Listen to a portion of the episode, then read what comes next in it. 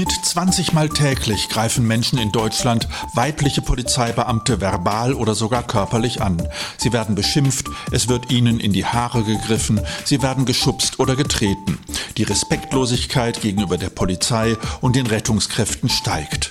Was müssen sich Polizistinnen im Einsatz alles gefallen lassen und wie sollten sie darauf reagieren? Das frage ich Erika Krause-Schöne, die Bundesfrauenvorsitzende der Gewerkschaft der Polizei. Frau Krause-Schöne, in welchen Situationen werden Polizistinnen im Streifendienst eigentlich von Bürgerinnen und Bürgern verbal oder körperlich angegriffen? Hauptteil ist, wenn wir beschimpft oder auch angegriffen werden, dass dann Alkohol, Drogen eine große Rolle spielen, aber auch wenn wir zu Einsätzen von häuslicher Gewalt gerufen werden. Natürlich haben wir mit Personen mit Migrationshintergrund Besonderheit, worauf wir mit achten müssen. Aber wirklich ist es genauso, wenn der Deutsche einen getrunken hat oder sonst was seine Frau geschlagen hat, der geht uns genauso an. Also wir haben es sehr oft, wenn wir auf der Straße sind und Maßnahmen durchziehen wollen, dass wir diese sogenannten Solidarisierungseffekte von Unbeteiligten, die mit der Sache gar nichts zu tun haben und die sich mit mal auf uns stürzen, weil sie dem vermeintlich in Not geratenen helfen wollen, der aber gar nicht in Not ist. Und da haben Frauen mehr auszuhalten als Männer? Es ist anders.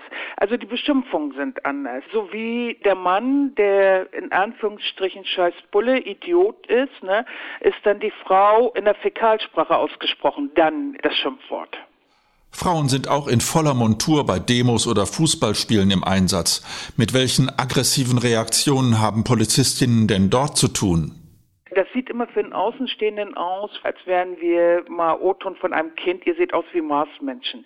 Nein, wir sind da in dem Moment keine Marsmenschen, aber es ist für das polizeiliche Gegenüber nur schwer einzuschätzen, steckt da eine Frau oder ein Mann runter. Das polizeiliche Gegenüber geht meistens davon aus, das vermeintlich schwächere Glied in der Polizeikette rauszufinden und auf körperlich kleinere Personen zu gehen.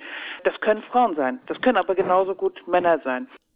Ist das bei Menschen mit einem anderen kulturellen Hintergrund schwieriger, als Frau für voll genommen zu werden?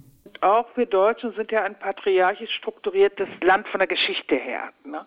Und da ist es auch bei einigen Herren so, dass die auch in dem Moment sagen, eine Frau hat mir nichts zu sagen. Was soll das? Auch da müssen wir das durchsetzen. Unabhängig davon ist das gerade aus bestimmten Kulturkreisen besonders schwer. Und da müssen wir zeigen, wenn sie hier in unserem Land sind, dann haben sie sich auch unseren Demokratiegrundsätzen zu unterwerfen, besser gesagt anzueignen und dann wir drücken wir das auch durch und dann hat derjenige genau das Gleiche zu tun, wenn ich das sage, als wenn das mein männlicher Kollege sagen würde.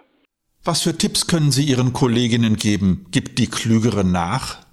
Ja, die Klügere gibt nicht immer nach, weil ich habe ja den Staat zu vertreten, die Exekutive. Ich kann nur empfehlen, jeder Kollegin, nicht dann den Kollegen vorzuschicken und zu sagen, mach du mal. Nein, ich mache es. Ich habe meinen Kollegen mit im Rücken, genauso wenn mein Kollege anfangen würde, eine Maßnahme durchzusetzen, dass ich ihn schütze, schützt er mich dann in dem Moment und die Maßnahme wird durchgezogen. Ich habe in dem Moment das Sagen und dann werden alle polizeilichen Maßnahmen auch so durchgeführt und und ich muss das auch genauso als Kollegin durchsetzen.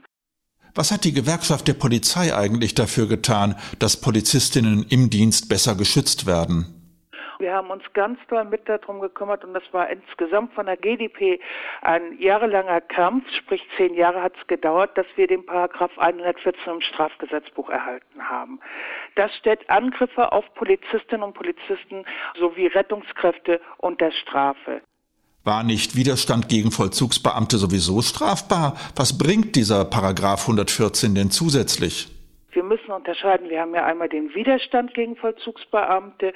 Das heißt, wenn ich in einer Amtshandlung bin. Sehr oft ist es aber so, dass ich ganz unvermittelt als Polizistin angegriffen werde. Diese Tat, die wird jetzt besonders unter Strafe gestellt über den Paragraph 114. Was muss sich denn gesellschaftlich verändern, damit sich die Situation bessert? Hier, glaube ich, hilft mehr Aufklärung und Sensibilisierung vor allen Dingen. Und das fängt schon im Elternhaus an, wenn ich als Vater oder als Mutter nicht vorlebe, dass ich Respekt vor der Polizei habe. Wie sollen es dann die Kinder lernen? Damit geht das schon los. Vielen Dank, Frau Krause-Schöne, für das Gespräch. Mit Erika Krause-Schöne, der Bundesfrauenvorsitzenden der Gewerkschaft der Polizei, habe ich über das Thema Gewalt gegen Polizistinnen gesprochen. Bis zum nächsten Podcast.